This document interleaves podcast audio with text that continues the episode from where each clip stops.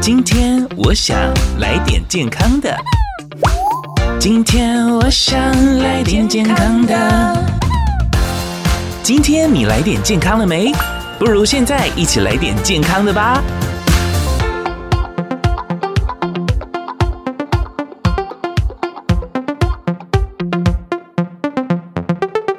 欢迎来到今天，我想来点健康的挖喜乐咖 DJ 杨纯。今天很开心，在这个现场当中呢，邀请到了两位心理师以及一位医师，要来跟大家探讨是有关于像是呃心理方面层面的一个疾病的分享。首先的话，我们先欢迎我们的陈医师，跟大家打个招呼。大家好，我是高雄慈惠医院的陈玉贤医师。那我的专长呢是儿童青少年的心智科，很高兴今天在这边和大家见面。好，欢迎我们的第二位范心理师。嗯，大家好，我是范心怡心理师，我现在大部分都是从事儿童工作，谢谢。Hello，大家好，我是李心理师，我现在也在慈惠医院工作，就是。旁边跟这两位都是我的同仁，是同仁还是有分什么是学姐啊、学长之类的吗？我我应该算是最老的，没关系没关系，我们要心理，他们全部都称我学姐，我们要心理就是年轻健康就好了。好啦，其实在这个开场虽然说是蛮开心的，没有错，但是的确我们在空中也要传达一个很开心的氛围跟大家分享。那最主要是这一次就是来到节目当中要跟大家分享有关于忧郁症，我觉得这方面的推广还蛮重要的。像之前我曾经去到校。校园去演讲的时候，我发现现在的年轻孩童罹患了忧郁症的比率，其实也是有大大提升当中。那我觉得先请陈医师在空中跟大家分享有关于说忧郁症的话，它的这个症状会有哪些呢？因为刚好我们医院呢也因卫福部的要求的申请了一个专案，对，那这个专案呢就是是针对我们。青少年好，或是青年的心理健康去做一些相关的推广，嗯，所以像刚刚有提到说，哎，其实进到校园里面的话呢，我们近期的资料发现说，这个忧郁的状况啊，其实是比例是有不断的在上升，对，好，那尤其还有包含到说，在这个呃成年的早期，哦，十八到二十五岁这个阶段，好，那其实，在我们的青少年呢，他的这个心理的发展是一个很特别的时期。好，一方面是他的心理跟身体，好，生理上呢都开始发生了一些比较重大的改变，嗯，好，包含说他的理性啊开始在发展了，但其实还没有非常的成熟，所以他们会希望说能够自己做主，但是有时候他们的决定可能又不是这么成熟，嗯，那生理上面呢也是因为一些荷尔蒙的变化。哦，开始有可能会对异性啊，对自己的外表啊，嗯，会有产生很大的兴趣啊，或是很在意。对对对。那但是呢，也因为这样荷尔蒙的改变，他们的行事可能会比较冲动一些。好，那在心理学家在讲到这个时期的时候呢，吼把它分类成为是一个叫做自我统合的时期。嗯，好，简单来讲就是说，他们开始要离开家人、家庭，去寻找他人生自我的价值，还有他的目标。在这个阶段呢，其实父母也相当辛苦，嗯，因为他们就不会像说，像可能在国小的时候啊，吼，相对的顺从性会比较高一点，对，甚至开始透过去，呃，有点是。微微的叛逆了，对，来去寻找。其实他们不是故意的，他们是要寻找自己人生的价值，而不是只是依附在家庭。嗯，这是每个人的必经之路。对对，是相当重要的。所以他们开始会转向同才啊，然后社会啊，去寻求认同。嗯，但是因为他们的能力呢，又没有说能够完全脱离家庭，然后，所以父母在这个阶段会比较辛苦。好，就是平常可能不喜欢跟你在一起。好像我有一个同事呢，他就跟我聊到他家的青少年，这是爆料吗？这不算爆料，这样没关系。我们同我。同事不是名人，所以讲他没有关系。而且这个不具名这样子哦。他就说呢，他的女儿只有在一个时间会找他，就说妈妈，我要跟同学到市区好去哦逛街逛街，可以请你当我的司机吗？哦，嗯，好像有，我觉得有些爸爸妈妈应该听了蛮有感受的。对对对对，所以就变成说，哎，好像变成了一个工具这样子。然后他也跟我抱怨说，跟他女儿不像国小时候那么亲密这样子。不过这是一个非常正常的过程呐，哈，其实我们父母在这个阶段最好扮演的角色就是我们叫亦师亦友，对，好，那家庭其实像他们的避风港一样，嗯，其实他们还是非常需要父母，但是他们也想要去寻找自己人生的目标，嗯，那他们在外面遇到过挫折的时候，其实会回到家里寻求帮助，对，所以父母还是相当的重要，好。那但是呢，在其实也是因为这个阶段的特殊性啊，哈，尤其是现在社会的一个快速的变迁，哈，是一个资讯爆发的年代嘛。那求新求快，网络大量的资讯，其实会让我们的青少年特别更难去寻找他人生的定位跟价值。好，所以现在的青少年其实他们更容易因为遇到了这样的一个社会的改变。其实他们更不容易去做一个叫做自我寻找自我跟自我统合这样的一个工作哦，也是会有差别。对对对，所以这是说，这是为什么现在青少年的这个。情绪行为方面的困难的比例会升高，一个很重要的原因其实是社会文化的改变哈。那尤其是针对有一些发展问题啊，哈，或是本身就有一些情绪行为障碍的小朋友，哦，譬如说是注意力不足过动症，有这样的一个困难的小朋友呢，其实他们在青少年时期就会面对更大的挑战跟困难。但我们刚刚讲到是有关于像是青少年所遇到的这些状况，可能就是我们成长过程当中必须要经过，但他可能也许跨不过那个坎，然后就进入到。忧郁症的一个阶段，这样子。是是是，所以就是说，为什么这一次卫福部第一年开办青少年的心理健康推广专案的原因，就是因为我们发现说，过去几年青少年的自杀率它不断的在攀升，嗯，好，那。这样的一个状况呢，哈，其实也得到我们的政府还有心理界的一个广大的一个重视啦，哈，也让我们意识到这个问题的重要性。那在青少年的十大死亡原因呢，自杀是占第二位，仅次于意外。嗯，呃，研究当中再去分析，就发现说，哎，其实会有这样子自杀行为的青少年呢，其实最大的原因有高达七成都有心理疾病的诊断。嗯，那当中最重要的就是忧郁症。那国内外的研究啦，哈，去了解调查我们青少年哈，就是国高中生的忧郁症的比例有多高呢？嗯，那不同的研究跟不同地区会稍微不太一样。好，那在台湾呢，大概是五 percent，就是每二十个就有一个。哦，那在美国呢，甚至高达十 percent，就是十个当中就有一个。那其实呢，在十八到二十五岁，就是说刚成年的这个阶段哈，其实它的比例还会再升高哦。在美国的研究发现说呢，将近有十五 percent 以上，就是每六个当中就有一个。而且呢，这个部分是用比较严重的忧郁症，意思就是说需要蛮积极的医疗的介入。那台湾有去调查啦，如果是以比较轻度的忧郁症来讲的话呢，则是每七个当中，我们的国高中生每七个人。他就有轻微的忧郁症的状况。嗯嗯，我们的研究发现说呢，其实大部分的青少年他们不会希望跟父母说啊，对，一定不会的啊。所以有时候可能甚至是我们自己要跟家人吐露这个心声，都非常的困难。对啊，就很很难去做开口动作。所以其实将近不到两成他会跟父母说，那不到一成，我们都知道说国高中有很多学校的这个辅导老师啊，然后智商师啊，但其实不到一成他们会愿意跟学校去寻求这样的协助。然后，那这个研究也有去调查说，哎，为什么他们不愿意寻求帮助？其实就像刚刚提到的，因为其实青少年他们会觉得说，表达自己有一些情绪方面的困难，会觉得说被人家看不起啊，好，甚至不会被人家认同啊，好，所以他们其实大部分的是不愿意讲。嗯，好，那还有一部分呢，是可能他们的判断上面会觉得说，哎，这个问题我可能可以自己面对啊，可是拖着拖着却没有改善。嗯，那最后呢，才是说他们可能会觉得别人没办法帮助他们，或者是不知道去哪里寻求帮助。对，好，所以其实这个部分来讲的话，呃，虽然它比例其实不低哦，哈，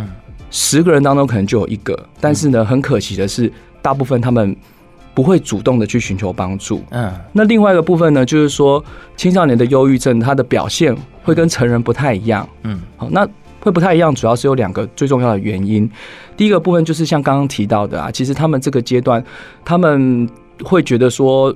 去表达自己情绪方面有困难，是会觉得被看不起啊，会有这样的心情。另外一个部分呢，就是说，其实他们对于自己情绪的了解跟表达能力也没有很好，嗯，好，所以他们其实常常不会主动寻求帮助，就会容易被忽略掉。对，另外一个部分呢，就是说，在忧郁症的表现当中，在成人来讲的话，哦，它主要就是呃两个最主要核心的表现。第一个呢，就是说他的心情会持续的很低落，嗯，很不开心。第二个部分呢，就是说他们可能会觉得做什么事情都提不起劲，好像有些人，我们可能有喜欢逛街、喜欢看电影的。那在我们忧郁症很严重的时候呢，就会变得做这些事情都没有快乐的感觉。可是这两个表现呢，在青少年来讲的话，可能不一定很常见，哦，反而在青少年的忧郁症呢，他们的表现是一种常常觉得很烦躁。啊，好，甚至呢是情绪不稳定来表现。那这个时候很容易就被家长啊或老师当做是一个叛逆期的表现哦，原来如此，而忽略掉说对，其实他是情绪方面出了一个问题。嗯，好，所以因为这两个原因呢，其实青少年的忧郁症不但是他自己本身。呃，比较不那么积极的寻求帮助。另外一个部分就是说，他很容易被这个师长而忽略掉了。好，所以呢，就有的时候啦，哈，像我们的这个。呃，过去的研究发现说，哎、欸，忧郁症严重的忧郁症哈，有高达将近两成可能会死于自杀。嗯，好，那有的时候就是因为这样的一个忽略，其实就发生了一些遗憾的事情。嗯，哦，我也感谢陈医师，我觉得今天算是有这，就是让我自己补充到一些知识。原来就是忧郁症它的一个症状，也许像是像刚刚讲到青少年好了，它不见得只是一个处于一个忧郁的阶段，是，是，而且它有可能是反向的，变成是呃那个叫什么，很烦躁，对，烦躁。的情绪的一个状况，哎，那我想知道，忧郁症产生的时候，我们会有什么样的察觉吗？在起初的时候，都会有一些开始有一些些微的变化啦，哦，包含说，诶，像青少年来讲的话，像刚刚讲的，他的情绪上可能会变得比较烦躁，嗯，那第二个部分呢，就是说他可能会开始去减少哈，他本来喜欢做的事情，嗯，跟朋友、跟同学出去。这样的一个活动会慢慢慢慢的减少，可能你会发觉说奇怪，他好像变得都不太爱出门，嗯，甚至平常可能会跟你讲的一些事情都不会讲了，嗯，好，前面开始会出现这样的一个变化，嗯，好，那再慢慢慢慢慢，我们会发现到说，哎，他开始胃口变差，嗯，甚至整个人都瘦下来了，好，那另外一个很常见的就是半夜常常睡不着，嗯，好。那开始出现一些生理性的变化，嗯、那最后呢，在比较严重的时候，甚至会出现一些自我伤害的行为。哦，这是刚刚陈医师所提到的，很最后面那一块的话，我觉得就还蛮严重的。但在前面的话，你会觉得说，这好像跟我们平常在遇到不顺心啊这类的，就会有产生这样的一个情绪状态出现，就会感觉好像是蛮平常的事情呢。嗯、是是是，这个部分我可以请我们的心理师心理师来分享一下。嗯，关于忧郁症前面呃青少年会出现的一些状况哈，一般大部分像比如说他原本可能是一个比较聒噪的人，他可能慢慢突然可能话变少了，然后人际互动变得比较不喜欢跟人家出去。那我们常见青少年目前比较常见，大部分就是会跟网络成瘾有关系，因为哦，网络成瘾，对，因为他如果现实生活中他遭受到一些挫折，他的人际互动有一些挫败，他可能就会投入到另外一个比较虚拟的世界里面去。所以很多这是一种寻求安慰，但是可能又是一个比较不好的一个方式嘛。对对，就有点类似逃避的，我们不是不是占有就是逃嘛，我们就逃到另外一个世界去了。嗯，所以目前比较常见的，其实真的青少年的忧郁，有一部分他会寻求就是在网络上的一些一些成瘾的一些问题。嘿。现在大家举一些比较常见的青少年的忧郁的状况，比如说类似像在女生的部分嘛，哈，因为现在很多那种韩团啊，或者是一些嘿，一些嘿，对，所以有一些比如说可能有一些进食，就是暴食或是厌厌食，哎，对，厌食厌食的青少年，嘿，哦，你是说他们可能想要为了追求跟他们一样的外表身形这样子，而去让自己可能就是少吃，对，哦，哦，真的哦，那。也是会牵涉到一些有，比如说就有忧忧郁的问题这样子，哦，对，其实表现的形态有很多种，嗯，那也不只是单纯只是心情不好这样子而已。那因为我们通常如果你一开始。呃，人心情不好，你通常都会寻求其他的一些协助的方法。对，通常不会直接跟人家讲，你会用自己的各种方式去寻找。所以他可能相伴的很多是不同的一些一些症状的问题。所以像青少年目前比较常见的，类似就是像网络成瘾啊，然后一些情绪比较暴躁啊，或者是一些像青少年常见的一些厌食的问题。嗯，厌食的问题这样子。哦，原来如此，谢谢我们的范心理师跟大家分享。那我们的李心理师有没有去进行相关的一些补充的呢？有吗？嗯，我觉得就是。最近在那个门诊啊，其实也会常常遇到有一些孩子，他们可能会有一些自杀或者自伤的一些行为啦。其实我觉得这个可能也是稍微需要去特别注意的。刚刚前面医师们有讲到说，其实青少年时期他们的那个脑内的荷尔蒙其实有非常大的一个剧烈改变，所以他们的冲动性相对来说是比较高的。所以可能如果他们当有一些自伤的行为的时候，可能也是要去特别注意，因为有可能真的会重复性的自伤，会真的导致一些未来的自杀风险是提高，而且是真的有可能会自杀成功的。嗯，然后我这边想要再补充一下，就是关于自杀防治的那个原则。好了，一问二应三转介。一问就是通常是因为我们刚刚已经前面有讲到说，可能青少年他们会有一些比较明显的一些忧郁表现，可是那样的忧郁表现跟成人可能是有一点落差的，所以有时候我们说周边有这样的青少年的话，也许我们可以去关心一下他们最近的生活状况，或者是倾听一下他们的一些想法，因为其实青少年时期他们不太会愿意主动自己说自己的一些想法，可能要真的透过嗯你介嗯加入他的生活圈，他才会愿意再多说一点点。所以这个部分就是可能主动关怀、积极倾听是我们最一开始的，就可以让他如果真的有一些自伤或者自杀的。想法到行动这一段期间，其实是比较不会真的变成行动的渐进过程。然后接下来二应的部分，可能就是透过一些适当的回应啊，或者是陪伴这个部分。有时候青少年他们很常会出现一些我们自己觉得很像是为赋新词强说愁的一些状况，然后或者是他们觉得好像生活很没有意义。那确实，我们台湾的青少年普遍真的大家都是在课业啊，或者是学业、人际这部分的困扰。然后有时候他们我们用一些成人的角度来跟他们讲说，哦，我们过去走过那些路，其实对他们而言真的是他们也听不进去。所以有时候只要理解他们现在在。在流行什么，玩什么，这件事情可能会比我们在那边呃说长篇大论的大道理来的更有用。嗯，然后再接下来，其实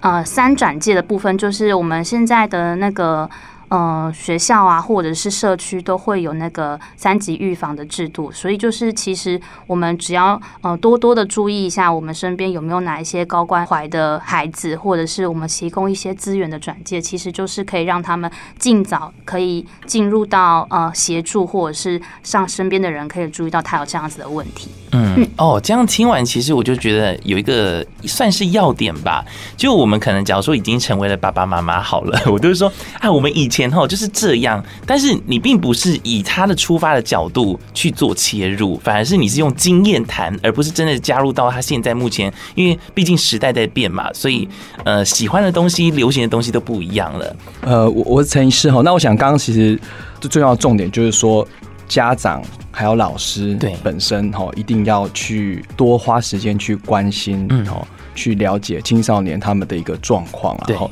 除了刚刚提到这个忧郁的问题哈，其实青少年还有很多叫做新型毒品的滥用。哦，那我们在门诊其实常常发现说呢，其实像这样子有忧郁好，甚至有毒品问题的小朋友，其实他们家长都非常的讶异，嗯，哎，觉得说看起来都好好的啊，怎么会这样子哈？一部分也是台湾的社会，其实，在国高中的阶段来讲，很多不是在学校，就是在补习班啊。所以，其实有时候小朋友的状况，我们青少年的状况，这样说他们开始变得不太爱跟父母讲话，哦，这是很正常。但是，你就会跟过往在他们在更小的时候的那个亲子关系其实不太一样。嗯，有可能会因为他们的学业跟转向同才，其实会变得蛮疏离的啦。那所以，其实很多父母就有点搞不太清楚说。自己小朋友在国高中看起来都好像很 OK 啊，哦，去上学去上去上补习班呐，其实会变不知道他们在干什么这样子，所以其实很重要就是说。父母一定要主动的去关心，虽然常常会觉得好像他们也不太希望讲，但是必要的关心跟了解，嗯，好，其实还是非常非常重要的。嗯，那我稍微小小的爆料一下，好，如果不行就把它剪掉就好了。是谁？是谁？告诉我，不干他们事情，是我自己看诊的时候啊。哈，其实我每次看诊哈，只要看到青少年哈，就会眉头深锁这样子。为什么呢？因为我看小朋友哈，这个小朋友跟他。稍微玩一下，哎，他喜欢你自己就很开心哈。嗯、接下来就是要跟家长沟通跟喂教嘛，对，那所以看诊的时间可能如果是出诊啊，哈，可能二三十分钟左右就 OK 了这样子哈。嗯、啊，有时候我们看诊哈，护理人员就说啊，这出人怎么看那么久，看了一个小时哈。我就跟他说，你要看到这个年龄，如果是青少年，那真的就要看的特别的久这样子哈。哦、为什么呢？因为通常我需要花一段时间，先跟青少年爸爸妈妈不在现场哈，哦、先请爸爸妈妈出去，跟他们聊一聊，哦，不然一开始进来呢，就是爸爸妈妈开始。数落他的不是哦，对对，然后青少年就会在那边都不讲话这样子哈，所以我要先花一段时间哈，请爸爸妈妈出去，然后跟这个青少年谈一下，嗯，好，之后呢再请青少年出去，然后再请爸爸妈妈进来，好，那最后呢，在两边在一起会谈，好，然后去讨论一个后面的一个方向，哈。所以真的做青少年的服务其实是特别的辛苦啦。那我想这个不是只有在我们医疗的这一端，其实我相信父母也是。不过因为是他一个发展非常重要的阶段，所以真的是。呃，需要我们去用心，那也花更多时间去观察跟陪伴他们。嗯，因为我觉得反而心这一块的治疗方式嘛，或者是因为毕毕竟，假如说我们今天去看医生，哦，就我说我肚子痛还是哪里的，他就可以对症下药。但是心这方面好像似乎又更难呢。这个部分我等下也请我们的 好心理师补充一下哈，有关心理治疗的部分。那我先来简单的介绍一下忧郁症的治疗。哦，其实如果说像我刚刚提到的，其实忧郁症它有分，那它有叫做比较轻微的，哦，跟比较严重的，比较严重的可能就需要更积极的一些。介入跟治疗哈，那如果比较轻微的忧郁症，然后对生活的影响还没有那么大，或者是因为一些生活的压力事件，譬如说学业呀、感情啊、哈人际关系啊，产生暂时的一些情绪反应呢，这个部分有时候其实在所谓的校园的智商，好，或者是我们的心理治疗。好，这个部分之后也会请我们的有很有经验的心理师来补充心理治疗这一块，那就可以处理了。好，但是如果比较严重的忧郁症，像刚刚讲到，可能就都不愿意吃东西了，或者是有一些很强烈自杀的意念跟想法的话呢，其实他会需要更积极的治疗哈。包含说这个药物的治疗，好，因为在很严重的忧郁症呢，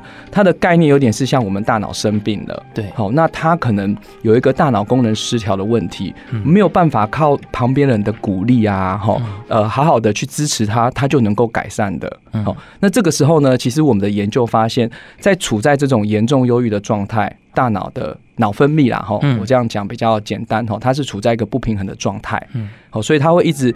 心里面在那种很忧郁的感受当中，其实或很不开心的感受，他其实。没有办法走出来，好，不像我们如果遇到不开心的事情，考试没考好啊，或者是失恋呐，没关系啦，没有到没关系啦，好，因为每个人的 这个心理健康度不太一样，这么乐观，是是是，那非常棒，这样子哈，哎，可能我们会需要一点时间，但是慢慢慢慢的，我们情绪会改善过来，那种不快乐的感受会慢慢消失，对。但是在我们忧郁症的阶段呢，因为我们大脑的脑分泌它处在失调状况，所以它失去了这样自然调节机制，它就一直处在这样子忧郁的状态，甚至是好几个礼拜，甚至好几个月。好，那这个时候其实他就会需要一些调节脑分泌的药物来暂时的帮助我们，好，回到一个情绪比较稳定的状态。嗯，那我们后面的其他的智商治疗在街上啊，哈，才能够帮助他改善。国外哈，在有这个针对比较严重的忧郁症啊，哈，其实他们有一段时期在。比较有积极治疗的状况，他们的自杀率其实是有下降的。嗯，好，但是呢，因为这个外国常常我们人也会这样子啦哈，哎，用了一段时间之后，他们就会开始质疑说，到底我们该不该给他们吃药哈？所以，其实，在北欧的国家，他们有做过一些研究哈，他们在有一段时间，他们的民众哈比较排斥积极治疗的这个阶段呢，哎，反而发现说，他的青少年自杀比例是上升的。嗯，好，所以其实这些呃过去国外的经验告诉我们说，如果真的比较严重的话。其实药物的治疗还是非常的重要，还是很必要的。对，那另外一个区块就是刚刚讲到的呃心理治疗。那但是另外一个部分还有就是说，其实青少年来讲，他的家庭还是非常的重要，还有学校。所以最理想的是学校跟家庭其实都可以一起纳入。我们这个治疗的一个计划，嗯，好，那最后就是说，其实很多在青少年时期有忧郁症啊，好的这些青少年呢，其实有蛮高比例的，他们可能本身就是会有一些发展或者是情绪行为的困难，好像我刚刚提到的注意力不足过动症，哈，那我们发现说呢，在青少年忧郁症当中有高达两成。他们可能同时有合并注意力的问题。嗯，好，那这样子呢，我们医疗上叫做共病啊，就是它同时存在两个诊断哈。这样的青少年呢，除了要处理他情绪的问题之外呢，其实还是要回过头来处理他的一些发展上面的议题啊，哈，包含说注意力不足、过动冲动的问题。那这两个都要一起去协助他哈，后面才不会说不断的复发这样子。嗯。那我请请这个范心理师也跟大家分享一下，因为刚刚提到的是有关于说忧郁症的话，我们是如何去吃药的方式来进行相关治疗。那如果在心理方面的话，就是治疗方面是怎么样进行呢？呃，通常治疗的话，我们一般都是心理治疗都要先建立关系。那基本上为什么要建立关系呢？因为 你跟他关系好。他才你讲的话才比较进，容易进到他脑袋里面，他才会记得住。那青少年的关系建立会有一个比较困难的问题是，他们会去想说，我讲的话，你会不会跟我爸爸妈妈讲？哦，基本上因为他们还未成年呢，所以父母亲其实是有权利还去了解他的一些状况，嗯、但是他们又需要想要保有自己的隐私。如果他们知道说你我所讲的一切，我可能我爸妈都会知道，嗯，嘿，他说他很多东西就会保留这样子，对。所以我通常都会跟他们讲说，如果你有一些自杀、自伤、哈伤害别人的危险，就是这些暴力自伤的风险，这些不好意思，我们一定基于我们的一些基本的责任，我们一定会告知你的父母亲，告知告知一些重要的人，这样子。对。那其他的，如果他愿意的话，会希望就是说我们是三方，就是跟家长跟他同时在一起，然后去讨论这些问题。如果他暂时不愿意，如果他不愿意跟爸爸妈妈讲，我们会可能还是会。因为他比较大了，青少年通常都在就是十二岁以上。对，我们会稍稍微跟他说，我们还是会稍微帮你保密一下下。嗯、但是如果你真的很有很急迫，比如说你真的很受不了，你真的想要割自己的时候，想要想要去做一些很冲动，你想要去真的，比如说，嗯、有些青少年很冲动，他想要去做掉那个欺负他的人。哦，你如果你真的想这些冲动的时候，你一定要跟我们说，我们到时候我们会一定会帮你想办法。嗯，这是基于那些保密的原则。